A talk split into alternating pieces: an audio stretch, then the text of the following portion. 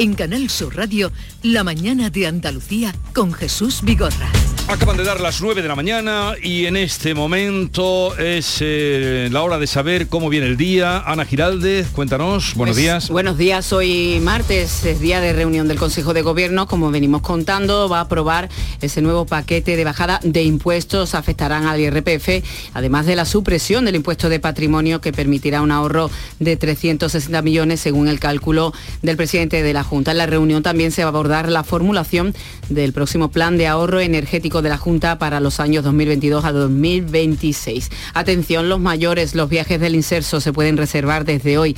Hay ganas porque el número de personas acreditadas es de récord, 2.600.000 personas para una oferta de 800.000 plazas. También un importante Consejo de Ministros porque aprueba la rebaja del IVA del gas del 21 al 5%. Una rebaja que se aplica a partir del 1 de octubre, de los recibos de octubre, entrará, estará en vigor en principio hasta final de año. La sección primera de la audiencia de Sevilla, encargada de ejecutar la sentencia de los SERE, ya tiene esa sentencia completa del Supremo y a partir de este martes puede ordenar el ingreso en prisión inmediata de los nueve condenados a penas de cárcel, entre ellos el expresidente de la Junta, José Antonio Griñán. Atención porque España elimina desde hoy los controles sanitarios por COVID para quienes lleguen en avión o en barco. Ante la mejora de la situación epidemiológica ya no se considera necesario y además se van a actualizar los datos de la pandemia en Andalucía.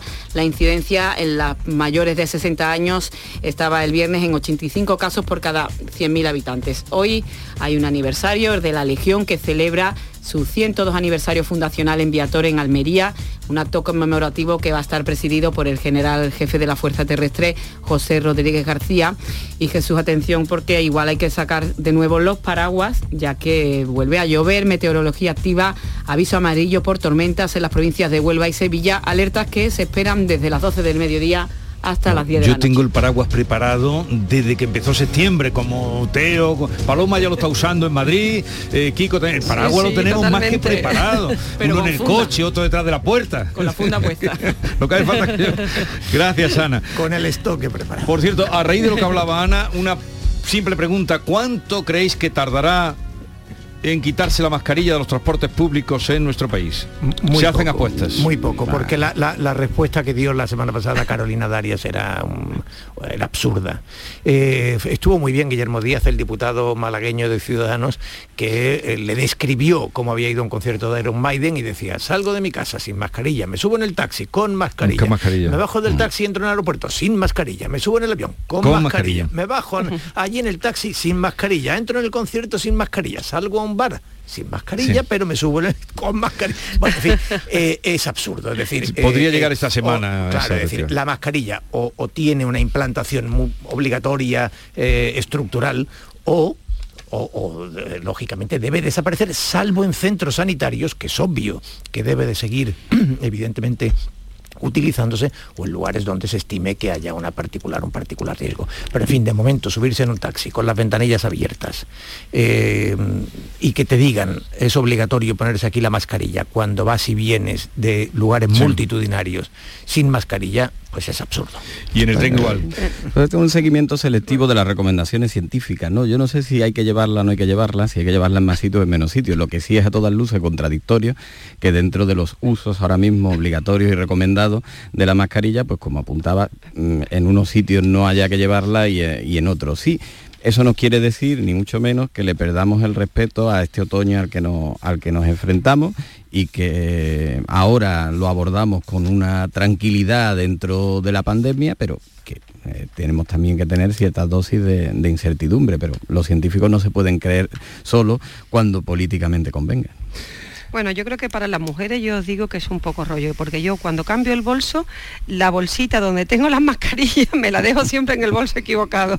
Ayer, por ejemplo, subí a un taxi, iba con otro bolso distinto y no me pude poner eh, la mascarilla, pero he de decir que aquí en Madrid, en el transporte público, sí que son muy exigentes, pero es verdad que los taxistas eh, habitualmente cuando se, te olvida no te bajan del taxi porque no lleven mascarilla. ¿eh? Otra cosa es cuando vas con mucha gente y otra cosa es cuando vas con una sola persona que abres la ventana y es más fácil. Yo creo que, que realmente el COVID, mm, ahí están todos los datos, ¿no? Parece que está a punto de declinar y tampoco hay que, ir pues, con la mascarilla en pequeños sitios. Si hemos viajado, como el mm, diputado al que aludía ateo en estos días, ya vemos, mm, en fin, que se obliga, pero con qué sentido, en el AVE, en el taxi, al entrar en una farmacia también. Bien, eso parece que está al caer esta semana. Vamos a hablar de la noticia del día anunciada ayer en Madrid por parte del presidente de la Junta, pero vamos a hablar de este asunto con un experto eh, para ver si nos enteramos de qué es, porque se, oyen, se oye de todo, desde la revolución que algún periódico titula esta mañana en portada, la revolución de Juanma Moreno, hasta quienes ya apuntan a Andalucía como paraíso fiscal. Se oye de todo. Así es que vamos a hablar con Francisco Tato, que es presidente del Consejo Andaluz de Economistas. Señor Tato, buenos días. Hola, muy buenos días, Jesús. Gracias por atendernos y mm, vamos a pedirle que nos explique eh, pues lo que hoy va a aprobar el Consejo de Gobierno, cómo va a repercutir en nosotros.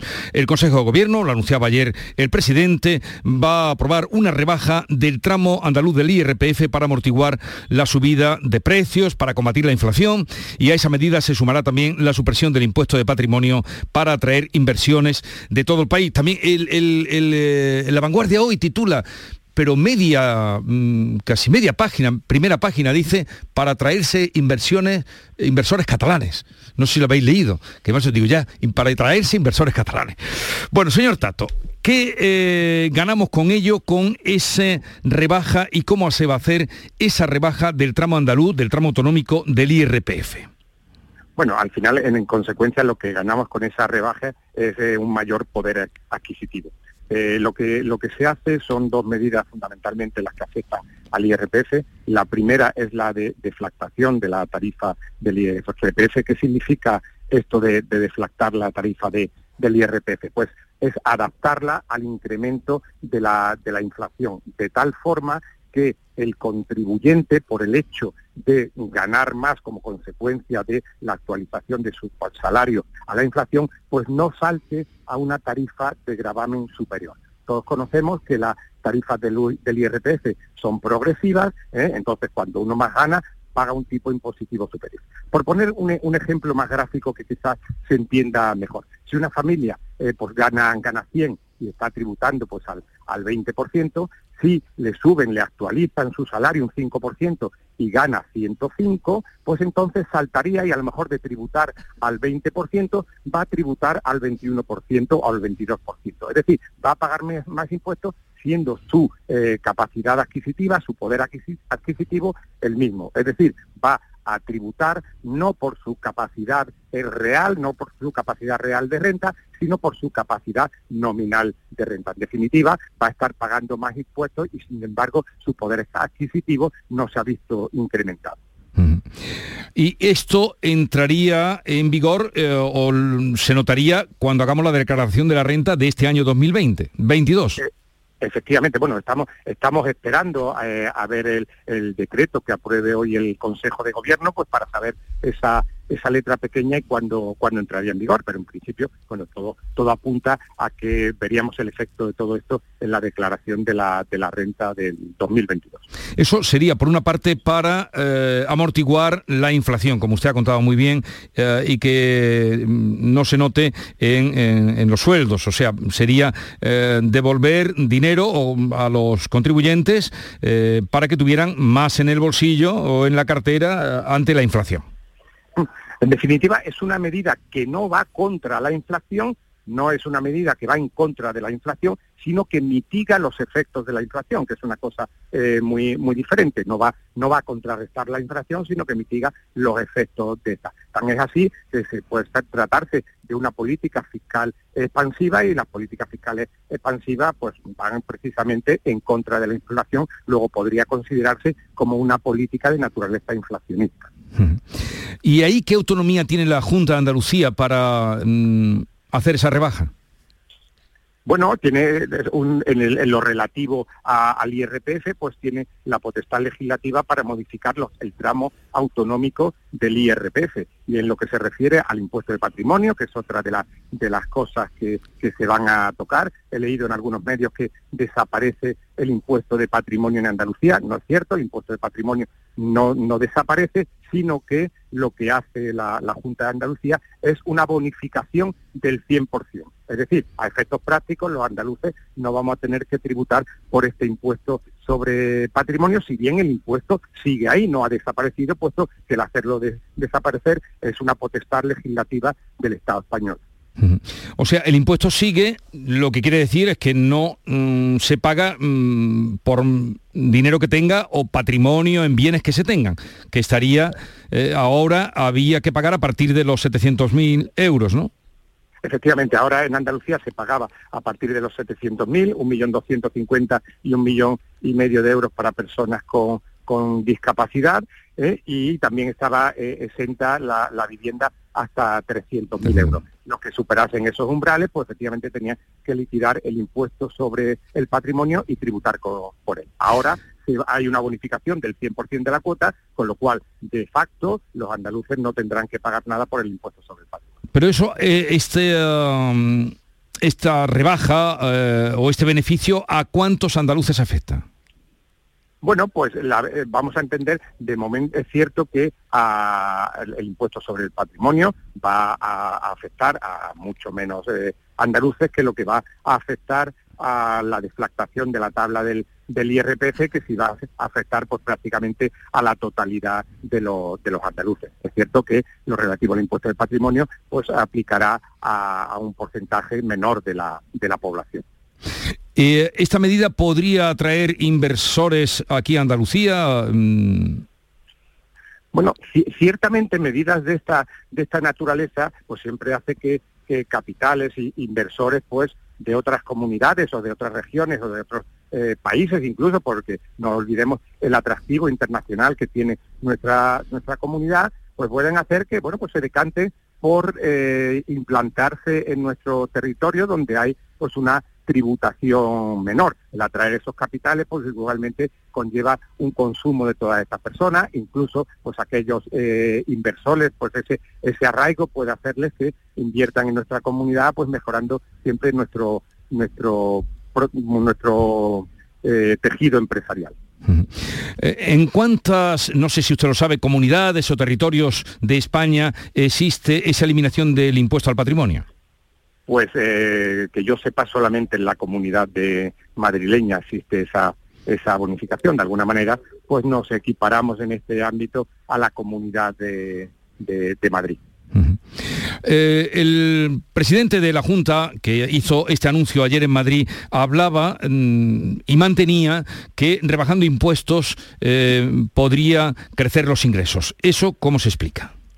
Bueno, vamos a ver, eh, la, forma, o sea, las tributaciones se componen, los, ingresos por impuestos son el producto de, dos magnitudes, una base imponible y un tipo impositivo, o sea, una base imponible sobre la que se aplica el tipo impositivo, el porcentaje de impuestos. Entonces, hay dos políticas, una que lo que hace es incrementar el tipo impositivo, o sea, pagamos más más impuestos, más impuestos sobre la misma base, y otra es incrementar la base imponible. Es decir, que atraer capitales, tener más eh, contribuyentes, que mis contribuyentes tengan una renta superior y con esa base superior, pues yo voy a recaudar más, más impuestos, incluso bajando el tipo de, de gravamen. ¿Por qué? Pues porque ingreso, eh, los, los ingresos de mis contribuyentes, por una parte, van a ser superiores y por otra parte voy a tener más contribuyentes que eh, contribuyan a, a, las arcas a las arcas públicas. Entonces, hay dos, vías, incrementar tipo impositivo incrementar base imponible. La, vía de los gobiernos del Partido Popular pues van por la línea de incrementar las bases de las bases imponibles para, en definitiva, recaudar lo mismo, incluso recaudar más, como se ha puesto de manifiesto en la comunidad andaluza en los últimos años tras la bajada del impuesto, bueno, la práctica supresión del impuesto sobre, sobre sucesión y donación. Mm. Le preguntaba esto por ese titular que no sé si usted ha tenido ocasión de leer en La Vanguardia que dice, eh, digo de memoria, lo vi esta mañana a primera hora y me sorprendió, eh, la rebaja fiscal o del impuesto al patrimonio eh, se hace para atraer inversores catalanes a Andalucía. Más o menos así decía, pero en grande, además, para que se... si una persona que vive en Cataluña, por ejemplo, ya que sale ese ejemplo, dice, hombre, han quitado el impuesto al patrimonio en Andalucía, una persona que tenga allí hacienda, fincas, que, tenga patrimonio. Eh, para eh, que no pagar ese impuesto al patrimonio, ¿tendría que empadronarse o solo hacer la domiciliación fiscal en Andalucía? Bueno, no, tendría, tendría que tener su residencia eh, fiscal aquí, aquí en Andalucía, estar aquí en Andalucía más de 183 días y entre otras pues tener el centro principal de, sus intereses aquí en nuestra en nuestra comunidad. Pero oye hay hay pues muchas empresas imagínese pues alguna startup de esta de naturaleza eh, informática que bueno les da les da igual estar eh, estar en un sitio que, que en otro puesto que la tecnología le permite ese tipo de trabajo bueno pues a lo mejor trasladan su, su residencia aquí a Andalucía, pues la, empresa se domicila en Andalucía, viven aquí en Andalucía, consumen aquí en Andalucía y desarrollan el mismo trabajo que venían desarrollando en, Cataluña. O sea, no necesariamente, pues oye, evidentemente si hay una explotación agraria eh, en Cataluña, pues va a ser más, más complicado trasladarla mm. a, Andalucía, pero hay otras muchas empresas pues que pueden fácilmente trasladar su domicilio social a otra comunidad y verse, verse beneficiadas por este mejor tratamiento fiscal. Y una duda, bueno, muchas tendría, pero una concreta, porque esta semana, hace unos días, eh, cada vez que suben los tipos de interés, nos están diciendo que es una manera para parar la inflación, para detenerla que está desbocada. Pero en cambio, con estas medidas que toma el, gobierno andaluz, que va a tomar hoy, eh, se devuelven al bolsillo mm, o deja de entrar eh, dinero, pierde la Junta, han dicho la cifra, 360 millones la una no es contraria a la otra en, el tema de la inflación. O sea, dejan, eh, suben los tipos de interés para que tengamos menos dinero y, parar la inflación. Y por otra parte, esta medida, en cambio, lo que deja o lo que hace es dejar dinero en los contribuyentes, dinero en el bolsillo de los contribuyentes. ¿No parece contradictorio? Sí, sí, ciertamente muy buena pregunta. Y además, bueno, lo comentaba eh, al principio de, la entrevista que esta medida que se aprueba hoy en día es una medida evidentemente de naturaleza inflacionista. Eso, eso es evidente. Bien es cierto que el efecto de, esta medida, el, principal efecto de, esta medida acaecerá en la primavera del año que viene cuando hagamos nuestras liquidaciones de, impuestos, de IRPF y de, y de patrimonio. Y es previsible, es previsible que ya en aquella época pues eh, tengamos o debamos tener la inflación algo más, más controlada, que no sea ya un problema como el que tenemos en la en la, en la actualidad y bueno, pues eso podría ayudar esa política fiscal expansiva, como decía, a dinamizar más la economía en aquel momento que puede verse muy, muy deteriorada. Es decir, no, si esta medida fuera eh, precisamente en estos momentos una medida claramente eh, inflacionista, pero los efectos, como van a ser en el ejercicio que viene, pues pudiera tener su impacto positivo si tenemos la, la inflación controlada por la continua subida de tipos que, que vamos a, sufrir. Eh, profesor, ¿es Andalucía un paraíso fiscal? No, para nada, para nada, para nada. Vamos a ver, aquí, aquí tenemos, eh, no sé cómo quedará, pero aquí pagamos en el IRPF, pagamos el 45%, en el impuesto sobre sociedades el 25%. Luego, si, a eso, si eso es un paraíso fiscal, bueno, pues que, que venga que venga Dios y lo, pues, lo vea, ¿no? Pues también lo oirá usted decir. Eh, Francisco Tato, presidente del Consejo Andaluz de Economistas, gracias por estar con nosotros. Un saludo y buenos días. Muchas gracias. Una pausa obligatoria y continuamos con Teo, Paloma y Kiko. La mañana de Andalucía. Sabemos que tienes muchos planes y sueños por cumplir y en Cofidis queremos estar a tu lado. No esperes más y hazlos realidad antes de que las condiciones del mercado empeoren, suponiendo un mayor esfuerzo para ti. Sea cual sea tu proyecto, el momento es ahora. Llámanos al 900 84 12 15 o entra en cofidis.es para más información. Cofidis, cuenta con nosotros. Apúntate a la revolución del mueble en Andalucía. Almacén de oportunidades, a precios insuperables. Exige tus muebles y llévatelos al momento. Dormitorios, salones, juveniles, sofás, armarios, colchones, todo a precios de almacén. Almacén de oportunidades. Ya estamos en Jaén, Granada, Almería, Córdoba y muy pronto en toda Andalucía. En Cofidis puedes solicitar hasta 60.000 euros sin cambiar de banco. Llámanos al 900 84 12 15 o entra en cofidis.es para más información. Cofidis, cuenta con nosotros. Canal Sur Radio. ¿Buscas una fibra óptica que te dé más? Telecable Andalucía es tu operador local de confianza. Telecable. Fibra de 300 megasimétricos por solo 14,90 euros al mes y línea ilimitada de 24 gigas por 10,90. Contrata en Telecable Andalucía. Somos punto de venta oficial de Xiaomi. Telecable Andalucía. Conecta con lo que realmente importa. Si necesitas un electrodoméstico, ¿por qué pagar de más en grandes superficies? Ven y paga de menos en Tiendas El Golpecito. Tus primeras marcas al mejor precio y una selección de productos con pequeños daños estéticos con descuento adicional y tres años de garantía. Tiendas El Golpecito. Ahorra hasta el 50% en tus electrodomésticos. 954-100-193 y tiendaselgolpecito.es. Estás en casa y te llega el paquete que tanto estabas esperando. Después reciclas la caja de cartón en el contenedor azul para que se convierta en el libro que alguien lee mientras recoge el paquete que tanto estaba esperando. Y que en la economía circular, cuando reciclas, los envases de cartón se convierten en nuevos recursos. Recicla más, mejor, siempre. Lipasan y Ecoembes. La confianza de miles de personas ha convertido a Kia en la marca de coches más elegida en 2022. Aprovecha que vuelven los 10 días Kia del 15 al 26 de septiembre y descubre tú mismo por qué. Kia, descubre lo que te inspira. Solo en la red Kia de Sevilla. Kia, movement that inspires. ¡Viva el Rasque Diem! ¿El Rasque Diem? ¿Y eso de qué va? De multiplicar la emoción, de encontrar risas hasta en una galleta, o de ver que en tu horóscopo siempre dice que vas a pasártelo bien rascando. Hay muchas maneras de vivir el momento al máximo con los rascas de la 11. Y además, desde solo 50 céntimos, puedes ganar hasta un millón de euros al instante. Rasque Diem, rasca el momento. A todos los que jugáis a la 11, bien jugado. Juega responsablemente y solo si eres mayor de edad. 244 elefantes se balanceaban sobre la tela de una araña.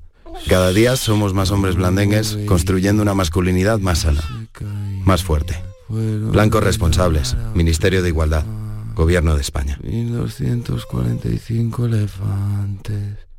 Comienza septiembre instalando paneles solares premium en tu tejado y protégete de la subida de luz. Ilumina tu hogar de noche con nuestras baterías y ahorra hasta el 90% en tu factura. Instalaciones garantizadas por 25 años. No esperes más. 955 44 11 11 o socialenergy.es y aprovecha las subvenciones disponibles. La revolución solar es Social Energy.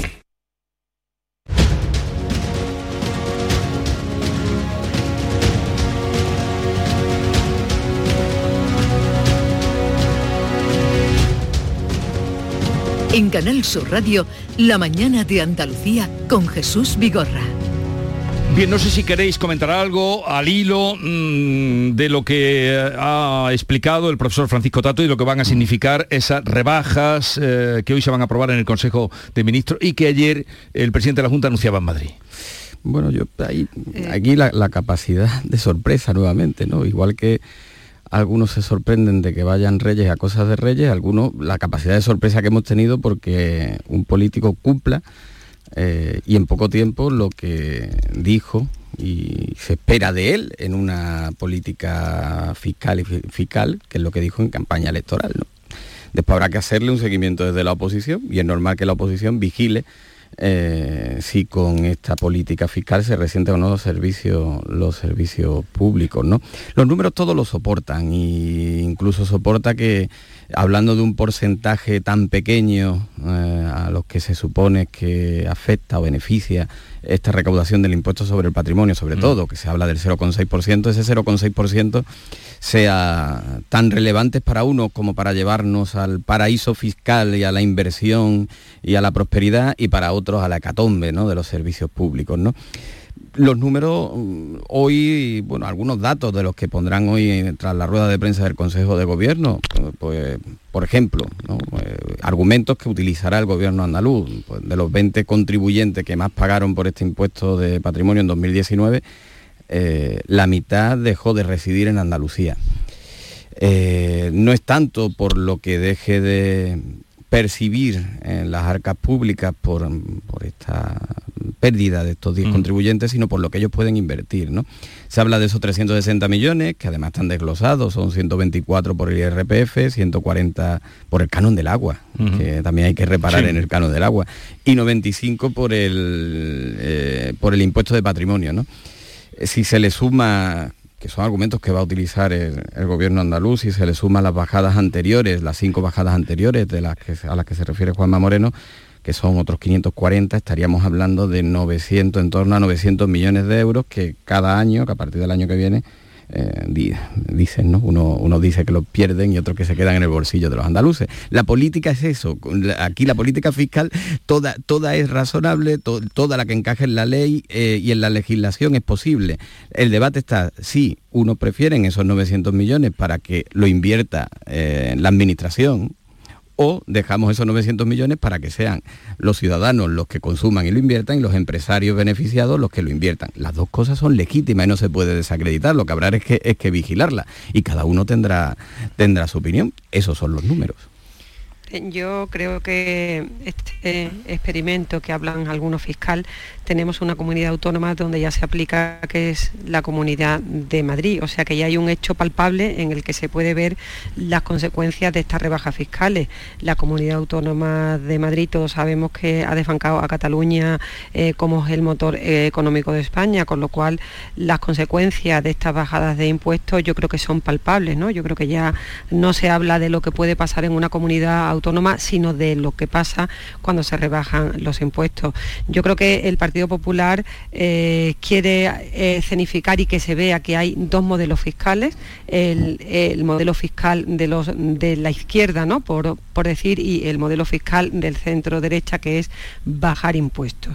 Estamos en un año electoral y yo creo que más comunidades autónomas se van a unir a esta, a esta bajada progresiva de impuestos hasta que lleguemos a la cita electoral.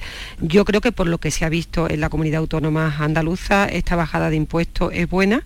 Es buena. Porque se atraen más empresas. De hecho, la comunidad autónoma de Andalucía, su objetivo es traerse 7.200 nuevos inversores, 7.200 nuevos inversores que crean empleo, eh, que, crea empleo que es lo más importante en cuanto a que la gente tenga eh, economía, a, que la gente gaste, a que se ingrese más por IVA, o sea, todo el dinero que se espera perder por bonificar este 100% de impuestos desde el patrimonio se espera, recuperar en términos de IVA, en términos de, empleo, aportaciones a la seguridad social. Yo creo que, el ejemplo que tenemos, que es la comunidad autónoma de Madrid, ha sido bueno puesto que se ha situado a la cabeza en cuanto al PIB y en cuanto a, significar ser el motor eh, eh, económico que tira de España. ¿no? Yo creo que estamos en un periodo electoral en que a partir de ahora se va a escenificar lo que es ese modelo fiscal de bajada de impuestos respecto al otro modelo fiscal que es el de la izquierda en el que, en el que no se quieren bajar esos impuestos.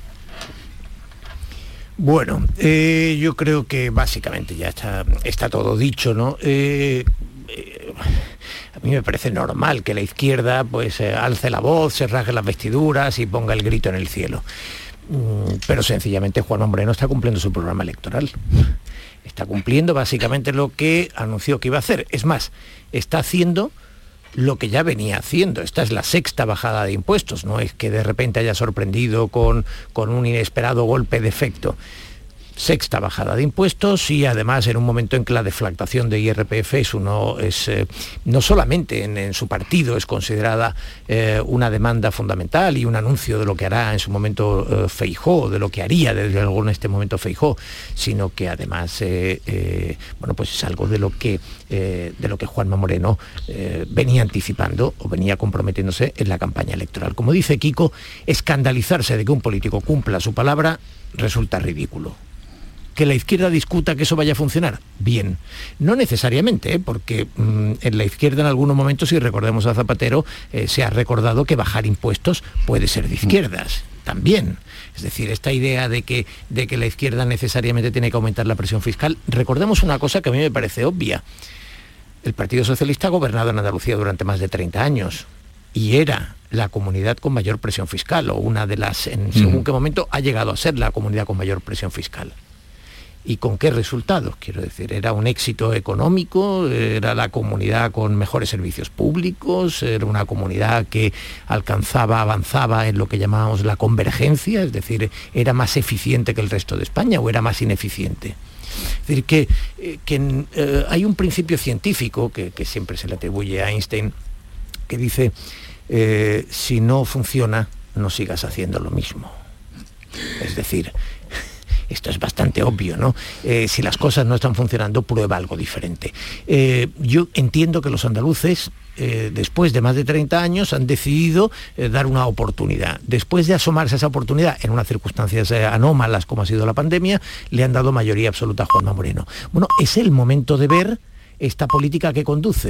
Eh, luego tendrá éxito o no tendrá éxito, porque las, este tipo de decisiones fiscales no hay que sacralizarlas ni demonizarlas en el momento en que se adoptan. Hay que juzgarlas después según los efectos que produzcan. Y por tanto, tengamos la paciencia en ese sentido, al menos los observadores, el político mm, naturalmente hace el regate corto y tiene que, que en fin, que, que buscar el impacto inmediato y satisfacer a su clientela. Pero digamos, los observadores esperemos a ver el efecto que produce y, y, según ese efecto, pues diremos que fue una buena o una mala medida. Bueno, eh, lo de Emiliano García Paje, presidente de la Comunidad de Castilla-La Mancha, eh, le han caído por todos lados, ya sabéis. le han caído a raíz. Él lo sabía, ¿eh? de esa, ¿Tú lo sabías? Cuando leíste la entrevista. Él, no, él, él, ah, él, él la entrevista, no digo porque la, la entrevista de, del domingo en el mundo que aludíamos, donde pues cuestionaba algunos comportamientos de su partido, de su partido, eh, hablaba de la, eh, en fin, la, experiencia de del gobierno en, en Galicia de Feijó, de Núñez Feijó, y ahora de su partido, pues le han dicho de todo, hemos oído de todo, pero también allí en la comunidad de Castilla-La Mancha, la coordinadora del PP, del Partido Popular de Castilla-La Mancha, le ha dicho, bueno, le ha escrito una carta abierta donde le dice que no quiera mostrarse cercano al PP, eh, que no tiene en común absolutamente nada, bueno, y más cosas tremendas que le dice en la carta que no demoraré. ¿Cómo saldrá de esta Emiliano García Paje? Bueno, yo creo que el Partido Socialista se prepara para el posanchismo, ¿no? Yo creo que, que bueno, si, si, se cumplen los pronósticos que marcan las encuestas, ¿no? que todavía hay, hay que verlo, por supuesto, y, no, y es imposible saber qué va a pasar de, dentro de un año. ¿no? Yo creo que todos nos movemos un poco por lo que marcan las encuestas, no las del CIS, claro, sino las encuestas de las empresas independientes, pues parece ser que el centro derecha o la derecha podría tener una mayoría absoluta, con lo cual ya se vislumbra a lo mejor un poco, se vislumbra fecha de hoy el ocaso del de, sanchismo y, y, la gente empieza a tomar posiciones. Eh, Emiliano García Paje, que ha sido crítico con el sanchismo, luego ha estado callado estos años, pues quizás empieza a tomar uh, posiciones porque si realmente Pedro Sánchez pierde el gobierno y pierde la Moncloa, evidentemente pues no creo yo que se quede al frente del partido y entonces serán los varones los que tengan que decidir un poco qué va a ser del Partido Socialista. Uy, ¿a qué velocidad marco... vas tú, Paloma? ¿A qué velocidad Bueno, no yo creo que tiempo, también ¿eh? en el propio Partido Socialista, ¿no? También, bueno, yo he estado hablando también estos días con, con algunos dirigentes socialistas y sí. eh, ellos enmarcan también un poco esta, esta posición en, en un poco mmm, qué va a pasar con el Partido Socialista si, si Pedro Sánchez pierde las eh, elecciones y sobre todo también todos los varones autonómicos. Hay que recordar que tienen elecciones autonómicas antes de, de, de las generales y se empiezan a desmarcar un poco claro. de, los, de los elementos fundamentales que pueden propiciar la caída de Pedro Sánchez, como es la alianza con con los nacionalismos. Yo creo que el pronunciamiento de Emiliano García Paje puede ir por ahí. Sí, es que esa es una de, de las claves, ¿no? Como eh, Emiliano García Paje o Lambán o Fernández Vara eh, son varones a los que las encuestas solventes y creíbles le vaticinan y auguran un buen resultado, pero que necesitan en casi todos los casos una mayoría absoluta para poder gobernar. ¿no? Entonces es lógico que marquen una distancia y que se desmarquen de una, de una línea que consideran que electoralmente no le conviene. A menudo empatizamos ¿no? más con estos versos sueltos dentro de la política porque, sinceramente, porque nos resultan más sensatos. Y nos resulta más sensato porque si repasamos a, a, Vara no le han recriminado ni los argumentos ni lo que piensa. Lo que le han reprochado es que lo diga, no la sensatez de su reflexión. ¿no? Y el segundo reproche que es que, lo diga en público en lugar de decirlo en los foros internos, también lleva y conduce a una, a una segunda situación y reflexión, es que bajo la... y la hacen eh, socialistas históricos, ¿eh? Eh, que de los que conocen el funcionamiento de los aparatos y del partido desde hace décadas. Y es que bajo la apariencia de devolver el poder a la militancia se le ha quitado a los órganos internos del partido y poco, de poco sirve eh, intervenir y tener esas pugnas dialécticas que otras veces eran tan habituales dentro, dentro del PSOE, porque no marcan el devenir y la línea estratégica ni la línea electoral. Por lo tanto, eh, Fernández Vara hizo una mm, defensa electoral propia por, por sus intereses pero empatizamos con él por lo que decía, porque no le han reprochado ni desmentido la reflexión y los argumentos que utiliza, sino el hecho de que se sepa. Bueno. Pero no se puede decir lo que se piensa. En política no. Eh, ni siquiera, ni siquiera, ni siquiera se puede votar lo que se piensa en el Congreso. Como tú bien Qué complicado es eso. Salvo casero. Salvo casero. mira Macarena Olona, mira Macarena Olona. Bueno, eso, ahora ya no podemos. Casero está especializado en votar lo que no piensa. Pero bueno, ese es otro. Muy bien, Teo. Pero ese es otro, ese es otro prodigio, ¿no? Mm. Eh, no, bueno, en el caso de, de la política, evidentemente existe eso que se llama horrible disciplina de partidos, pero que por otra parte un partido sin disciplina de partido no podría funcionar, ¿no? Sería un ejército de Pancho Villa y, evidentemente en los partidos tiene que haber, hay organización y hay, hay em, argumentarios. Y... Ahora bien, a mí sí me parece que en un momento determinado alguien tiene que tener la valentía, el coraje y la dignidad de eh, poner pie en pared en determinadas cosas cuando crea que su partido, que su partido se está equivocando y que va hacia un error o hacia un desastre electoral. Eh, desde luego Emiliano García Paje trata de evitar que eso suceda en primavera en Castilla-La Mancha y tengo la absoluta convicción de que a Emiliano García Paje también le preocupa el Partido Socialista y también quiere que Pedro Sánchez no vaya al abismo. Eh, decía Paloma que, Pedro Sánchez está ya acá o no, está caput. Bueno, eh, Pedro no, he dicho que no, yo lo que dicen las encuestas hoy no puedo yo, yo creo que tanto. yo creo que Pedro Sánchez desde luego va a pelear hasta el final ¿no? eso lo está demostrando en esta gira que está haciendo el gobierno de la gente nos parecerá populista demagogo eh, empobrecedor incluso eh, mm, negativo o, corrosivo para la cultura democrática pero estamos en estos tiempos populistas y es lo que se lleva y es lo que cabe esperar. Pero Emiliano García Paje está convencido de que el Partido Socialista, pero Emiliano García Paje y yo, digo, eh, yo también creo que las la mayoría de la legislatura, los aliados del Partido Socialista, van a ir minando el apoyo del Partido Socialista. Y además la, propia estrategia que está haciendo Pedro Sánchez en este momento con esta campaña del gobierno de la gente, eh, mira a la izquierda, es decir, mira a ocupar el, eh, donde en este momento hay un caladero más fácil. Eh, quien se está desangrando de verdad las encuestas no es el PSOE, es Podemos. Y es ahí donde el PSOE se está, está resistiendo en ese entorno de los 100 escaños con, eh, con, con, votos de Podemos, mientras el Partido Popular ha ocupado el centro como Moreno Monilla hizo en Andalucía Juanma Moreno, hasta eh, sacar mayoría absoluta. Mm, Paje es un líder socialista moderado, es uno de esos tipos que ocupa el centro. Es alguien eh, que, para quien la alianza con Esquerra Republicana particularmente, esas asimetrías que crean desigualdad entre territorios, etcétera, eh, le, resulta, como sabemos todos que ocurre en el sur de España, eh, horrísono. Y por tanto, y por tanto Paje eh, reacciona. A mí me parece que eso es importante. Que luego, como dice don Elorza, por romper la disciplina, eh, está tasado que cuando alguien lo hace en el votando en el Congreso tiene una multa. Que un varón diga lo que piensa no, no está tasado. Pero que luego el partido pues le advierta que tal, pues eso forma parte de la lógica de los partidos. Ahí no hay que escandalizarse que la portavoz del partido le pida unidad o le diga que tal. Pero Paje ha hecho lo que tenía que hacer pensando en los intereses suyos en Castilla y la, Mancha, de su partido para seguir gobernando en Castilla y la Mancha y de lo que él cree que es bueno para el Partido Socialista. Una pregunta que se queda en el aire porque ya os voy a liberar es ¿cuántos mmm, varones o gente dentro del PSOE piensa como Emiliano García Paje? A lo mejor era la pregunta que tenían también que hacerse. Pues ¿No? eh, sabemos con toda seguridad que Lambán y García Paje lo piensan. Y es posible que Vara en Extremadura también lo comparta.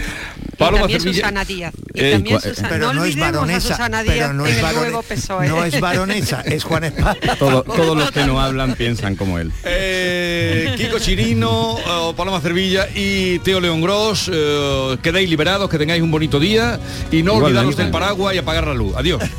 Adiós a todos, muchas gracias. Buenos días. A todos.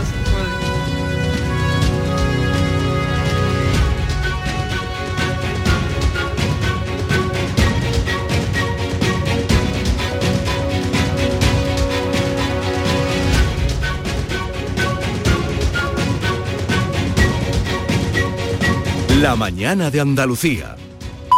Apúntate a la revolución del mueble en Andalucía. Almacén de oportunidades, a precios insuperables. Exige tus muebles y llévatelos al momento. Dormitorios, salones, juveniles, sofás, armarios, colchones, todo a precios de almacén. Almacén de oportunidades. Ya estamos en Jaén, Granada, Almería, Córdoba y muy pronto en toda Andalucía. ¿Sabes que tomando dos litros de agua Sierra Cazorla te aporta el 30% de magnesio que necesita tu cuerpo? Y además es baja en sodio. No existe otra igual. Agua mineral Sierra Cazorla. Canal Sur Radio. Después de un largo paseo, sacas de la mochila una botella de agua. Bebes el último trago y guardas la botella de plástico para después depositarla en el contenedor amarillo para que se convierta en la mochila de alguien, que después... En la economía circular, cuando reciclas, los envases de plástico se convierten en nuevos recursos. Recicla más, mejor, siempre. Lipasan y Ecoembes. Atención Sevilla, llega la exposición más vista del mundo. Bodies, extraordinaria, alucinante, educativa, cuerpos humanos reales. Instalada en el Centro Comercial Plaza de Armas del 10 de septiembre al 16 de octubre. Venta de entradas en taquilla, exposición y en bodies.es. Descubre la máquina más perfecta jamás creada. Bodies. Apunta, tú y yo, viernes 23 y sábado 24 de septiembre, maratón de videojuegos. ¿Cómo? ¿Qué? Sí, sí, lo que oyes, en el centro comercial Los Alcores, con más de 10 puestos para jugar a FIFA, Fortnite, Dancer, realidad virtual y PS4. Y además habrá torneos y premios. No nos lo podemos perder. Autovía A92, salida 7 en Alcalá de Guadaira. Centro comercial Los Alcores, mucho donde disfrutar. En Cruceros Torre del Oro cumplimos 40 años de pasión, trabajo y compromiso con el ocio, la cultura y el desarrollo de nuestra ciudad. Cruceros Torre del Oro, 40 años navegando hacia una Sevilla más sostenible y amable. Gracias por acompañarnos en este viaje. Te esperamos junto a la Torre del Oro o en crucerosensevilla.com. ¿Te imaginas que vuelves a descubrir el sol? Repsol y Movistar se han unido para hacerlo realidad con Solar 360, una nueva forma de entender la energía solar de autoconsumo. Te acompañamos en la instalación y mantenimiento de tus paneles solares para que controles tu consumo y empieces a ahorrar. Pide tu presupuesto en solar360.es. Solar 360, la energía solar pensada para ti. Cuartas Jornadas Virgen Extra Patrimonio Saludable. 23 de septiembre en Úbeda, Jaén. Un evento para ensalzar las bondades del aceite de oliva virgen extra. Salud, innovación, experiencia, gastronomía, grandes ponentes y expertos. Información e inscripciones centro de olivar y aceite.com o 953-755-889. Organiza Centro de Interpretación Olivar y Aceite y Ayuntamiento de Úbeda.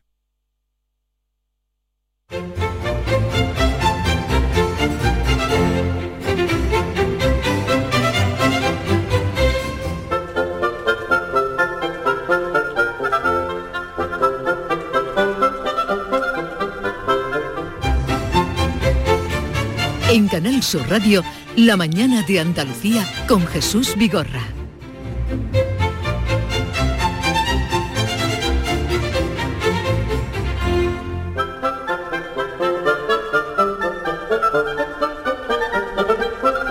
9.43 minutos de la mañana y ya les adelanto, mm, si mis compañeros no han cambiado a última hora, que también puede ser, ellos son libres, ellos mm, dicen lo que piensan. hacen, lo que ven más oportuno. Digo esto a tenor de lo que estábamos hablando antes. Hoy íbamos a hablar de las eh, nuevas maneras de comer a las que la inflación, subida de los precios nos está obligando. Si existe todavía en su casa, o se mantiene más si existe, se mantiene eh, el hábito de comer dos platos y postre, o han restringido uno, o todo se apaña con un plato, o se ha quitado el postre. En fin, la compra familiar. Había un reportaje el otro día, el pasado domingo, que daba cuenta pormenorizada de cómo la compra familiar ya es 567 euros más cara al año. Y sacan una serie de productos, muchos, veintitantos, y cómo han subido el tanto por ciento que han subido de un año a otro. Y mm, no en este, pero se habla de que eh, están cambiando los hábitos a la hora de comer. No sé si habéis cambiado de tema, porque igual estoy diciendo yo cosas que no son. Voy bien orientado, bien voy caminado. orientado, voy, voy caminado, voy en- bien orientado. Es que estaba, he empezado diciendo, si mis compañeros no han trocado, no han trocado el pie, el pie forzado, Que a veces lo se hacemos. decía, el pie forzado. Si mis compañeros han hecho un Emiliano Paje, García Paje, pues si no han hecho eso, la cosa va por aquí, la cosa va por aquí. Y la cosa va porque los hábitos a tenor de la inflación y de- de- de- del coste de los productos están cambiando también los hábitos dentro de las casas. Pero no solo, ¿eh? no solo es una cuestión económica que también influye, por supuesto. Yo también eh, creo que es una cuestión de costumbres de los hogares que hemos eh, cambiado. Eh, eh, tengo la sensación, no sé si será verdad, que cada vez comemos menos cantidad que cuando éramos más pequeños, en casa, en mi casa por lo menos, se comía más, más cantidad. Como que eh, te- teníamos que terminar, venga, con, termínate el plato, primero, segundo, postre. Y hoy nos planteamos, porque es una tendencia que se viene dando, ya no solo, te digo, ¿no? Por la parte económica, que es que estamos comiendo solo un plato. El 61% de ¿Tú los... crees? Pero, ¿de dónde no, no, sacas eso? eso? Eso es un dato estadístico eh, que tiene que ver con los informes que hacen anualmente eh, sobre alimentación y consumo Sí. eh, y, que, y- y arroja este dato. El 61% de los hogares españoles ya se ha abonado al plato único. El 61% de los Sí, hogares sí, más de la mitad de los hogares españoles, me- concretamente el 61%, ya en, en los hogares españoles eh, se come un plato Y también es cierto que los hogares han cambiado en su forma, ¿no? Por ejemplo, yo recuerdo que cuando yo llegaba a casa mi madre no trabajaba, entonces mi madre dedicaba más tiempo a las labores de la casa, entre ellas preparar la comida. Hoy día la mujer sobre todo, pero también la familia en completo, se ha incorporado al trabajo, de manera que tenemos menos tiempo para hacer la comida. ¿No? ¿No pensáis que ahora tenemos Sí, menos claro. dedicamos menos tiempo a hacer la comida y por lo tanto hemos reducido también lo que comemos? Me, da la impresión, en mi casa comemos un plato y si acaso En tu casa que se come un plato Ahora resulta también. que todos coméis un plato. Un ¿Y en tu casa y- y si también, acaso algo Jesús? para picar. ¿Tú comes un plato? no se come. En tu casa Porque- no se porque come. tú comes en la en la calle. Tú eres un señor. Bueno, señor, qué desgracia comer, eh, comer en la calle. Comer en los para tirados los bares, ¿no? Oye, Tú estás pero tirado en los Qué bares. no, cambio, qué ruina. en cambio contrasta eso que estáis comentando Sí. con que los restaurantes eh, eh, más en boga eh, dan 15 platos de degustación. Sí, pero muy pequeñitos. Mm, Pero eso no es representativo de lo que comemos Ya, ya, en ya, casa. es eso son los lujos que, quien 15 pueda se lo platos. da de vez en Una cuando. vez fui a comer a un restaurante. A un restaurante de estos. de hacer eh, llamadas porque estaba lleno, en fin, venden el lleno total y tal. No diré el nombre, no diré el nombre. Eh, no diré el nombre. Me lo- que- Entonces, al salir de una opípara cena con 22 platos, a esto no, si tú, David, que tú eres muy malo, yo estoy de una vez, dos veces. ¿Saliste a cuatro patas o cómo? No, no, salí, había 22 platos de degustación. Y me preguntó eh, la persona que vive conmigo, mm, pues eso, que ¿cómo te sientes? No. ¿Te has quedado con hambre? ¿Te has quedado con hambre? No, me preguntó.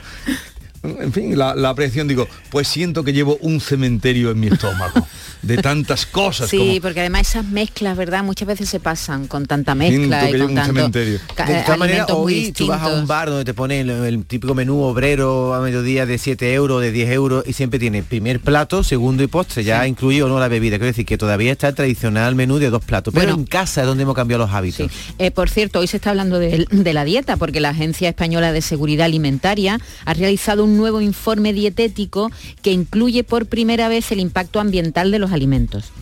Y, ah, Pero de todo esto que ya nos hemos, nos hemos ido de madre, Tú el quieres tema- que concretemos, ¿no? No, la pregunta es. ¿Cuál es la pregunta? concre-. No, porque yo he tenido la culpa de irme a contaros esta Sí. historia de los muchos platos. Pero sí es cierto, tú dices que el 61%, pero también tú no crees que influye también la economía. Claro, pues eh, la variable económica está ahí. Hombre, cada vez, que- cada vez ¿no? nos estamos gastando más dinero en, el, en, la, en la cesta de la compra. Todo está subiendo muchísimo, sobre todo la fruta, la verdura, los productos de primera necesidad, los aceites. Entonces, esa variable está ahí también. pero que yo creo que no es solo la parte económica. Yo llevo en mi casa desde hace muchos años comiendo solo un plato. Un cambio de tendencia. Sí, hay un cambio de tendencia. Por ejemplo, en Si mi la casa... gente comiera solo un plato, no habría tanta obesidad en la calle. No, Maite. no es cuestión. Está no. llena de gordos la sí, calle. hay mucha obesidad, pero porque se come mal. Muchas veces te comes una pizza como plato único, eh, ultra congelada, y eso es comida mala, y eso es comida Jesús, que es te que engorda. comerse y un que solo es plato no significa que uno coma menos. Te puede comer un plato de puchero enorme y es, O es un y solo comer plato. solo un plato, sí. Y la pringa no cuenta. Pero por ejemplo, en mi casa, ¿no? Que antes en casa de mi madre, lenteja y pescado frito. Eso era um, esa, esa Ese era el- variable. primer plato y el segundo. Legumbre y, y- y proteína. Y proteína. Yo en mi casa ya solo pongo la legumbre. ¿Lo estaré haciendo mal? Pero en tu casa No. coméis pescado cuántas veces por semana. Eh, dos veces, mínimo. Yo solo como pescado cuando salgo a comer a la calle. En mi casa no hacemos pescado porque no me apetece freír. No, porque no quiere limpiar el pescado, No, porque, huele. La porque- fritura, la casa, todo lo que haga en la cocina. ¿Lo puedes hacer al horno? ¿Sabes qué pasa? Que hay que La gente cada vez habla más de cocina, pero cocina menos en su Eso es casa. así. La gente más presume de que lo co- come, pero cocina menos en su casa. Sí, Esto es así. eso es y están que- proliferando las casas de comida y hace bien para la gente pueda trabajar. y Encender, organizarse. Jesús, la campana extractora s- sube el recibo de la luz. Entonces, todo lo que haga peste en la cocina no lo hago. Por ejemplo, fritura, ya no, frit no ¿Y todo, frío- entonces todo en el microondas? el microondas o la plancha, pero fritura no, porque llega todo el humo y se mete en la Vale. casa porque la campana es cara. Concluyamos. La campana, le pones un badajo forrado. Hoy Eh, queremos saber pregunta. cómo se come en su casa. ¿Cuántos platos come en su casa? Comemos, pero, espera, comemos menos cantidad ahora que hace unos años. ¿Ha pasado del tradicional primero, segundo y postre al plato único? Esas son las preguntas de hoy. ¿Te gusta así concretito? Me gusta, está muy 670 concreto. 940 Por 200 eso- y también si quieren contarnos cómo están bandeando esto, Y- y sobre- este alza de los precios de la alimentación también. Sí, pero también si eh, este cambio de hábito eh, de un plato solo también es por economizar. Claro, eso, sí, sí, sí yo, la tengo, yo variable tengo aquí esto, no sé si lo viste, esta lista Sí, de la eh, compra en el país del 567 domingo, euros más cara, que la visto, da sí. un- la subida de los alimentos, pero da muchos productos, no aquí a, la- a voleo. Y es curioso cómo algunos han subido mm, inexplicablemente. Por ejemplo, los que más han subido han sido las harinas y otros cereales, claro. Esto Claro, es la guerra de por Ucrania. Pero han subido un 39%. Sí, sí, las pastas han subido mucho más muchísimo. que la Y a- inflación. Y, además Y te ponen, y, y hay reduflación, porque te ponen menos Lo- cantidad lo- en cada lo- paquete. Querida, los aceites, Los aceites lo que más, ¿no? ¿Cuánto ha subido? los aceites, eh, aceites comestibles, un 71%. Una barbaridad, sí. Que menos de 4 euros no te vale ya. No, eso está en aceite. 4 euros botella. 4 euros y pico. A eso está. De todas maneras, Jesús, por Mira, eso ocurre. este, este fin de semana, perdón David, he estado en un mercado, lo conté el otro día, creo que es la segunda vez que lo cuento. Como Sí. voy tampoco a los mercados, pero cosas vas a que me con- vas a encantan. contar otra cosa distinta. Sí. Eh, Vi un tomate, Sí, Jesús, un tomate, de esos- los tomates pijos estos que hay ahora No, que... no, no, no digas tomates pijos. Sí, son tomates pijos porque son tomates eh, nuevos que yo cuando era pequeña no estaban, los tomates azules. Azules es, ¿no? Yo no he visto un tomate azul en mi vida. No, ¿No y son rojos? Sí, son tomates rojos, pero le llaman tomate azul. Vale. Y valía el kilo 9,80. ¿Qué te parece? Te lleva, eh, son Sí, tomates grandes. Te sí, llevaba un tomate y te costaba Pero 5 eso- euros el tomate. Pero el tomate bombón vale 19 pavos.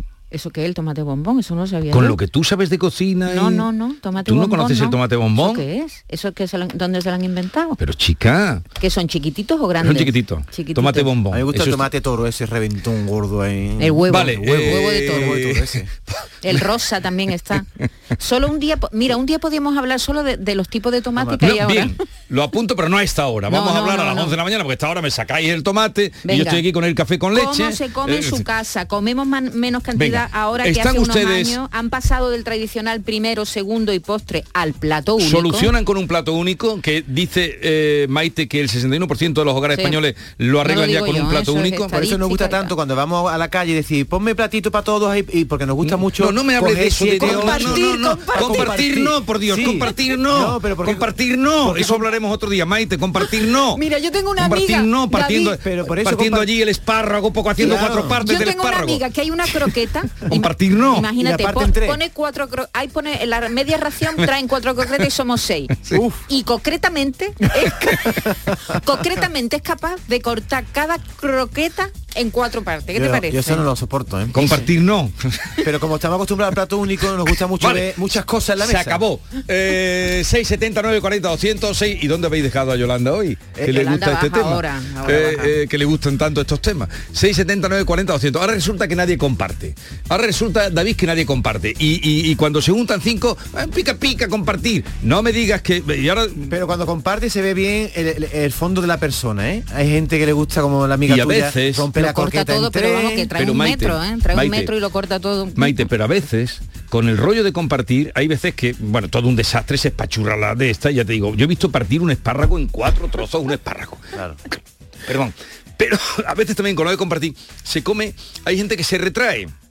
Y no come. Y, y se queda allí en el plato y tú mirando el plato y diciendo, ¿y quién lo No, coge? hay gente que se retrae y gente Y que hay se lanza. Sí, pero hay gente que se retrae. Hay gente que se retrae y miran el plato y yo me lo comería, pero lo otro no. Oye, Y- no, por favor. Y otro día hablaremos, perdona, cuando hay gente que pide vino y otro pide agua, cuando viene la cuenta, tengo amigos que dicen, oye, que yo ni he tomado vino de 20 euros la botella, ni he pedido el postre ese, a mí me cobráis menos. Eso va que hablar ¿Y tú porque que estás a favor de eso o en yo contra? estoy a favor de que el que va a comer con los demás, si no ha pedido vino, que no pague el vino. Hombre. Pero tú, ¿con quién te juntas tú que Yo no tomas vino? yo con no, yo sí tomo vino, pero si alguien ha dicho que bebe agua y no toma el postre, que el postre vale 6 euros, el tiramisú de chocolate, si a ti después vale 20 euros... Eso es verdad, eso que está diciendo. Es verdad. y si- oye, el No que, estoy de acuerdo el que ha para comido nada. menos que pague Bueno, menos. de verdad, hablaremos- est- están habla- en un plan de otro- eh, no, esto está así, Yo hablaremos- contigo te digo una cosa, ni de aquí a la esquina voy yo Pues el contigo. jueves ¿eh? hemos quedado. El jueves hemos quedado, ¿verdad? 670 40 200